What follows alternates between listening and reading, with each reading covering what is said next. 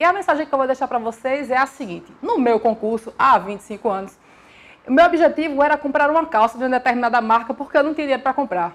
E aí eu digo, meu Deus do céu, eu preciso estudar para comprar essa calça.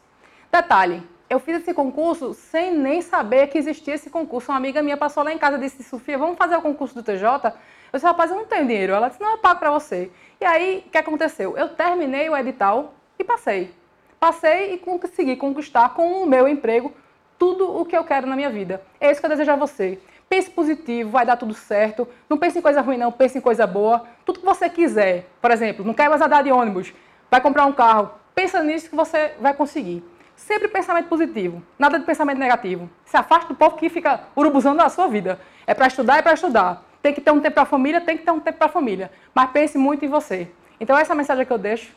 Sucesso para você. Qualquer coisa pode me procurar dentro do tribunal quando você passar, viu?